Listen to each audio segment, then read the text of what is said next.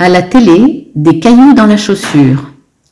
Tout en poursuivant son parcours en salle, le documentaire Des cailloux dans la chaussure est aujourd'hui diffusé sur Public Sénat. Réalisé par Michael Dampron, il raconte une belle histoire de mobilisation citoyenne.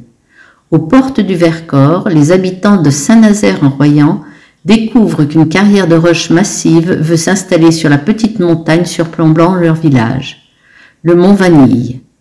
Abasourdi par le gigantisme du projet, se sentant trahi par les élus, le village se mobilise.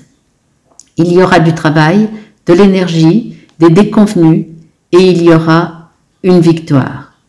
Chacun prenant part à sa manière au destin de son village, c'est un paysage politique nouveau qui se dessine.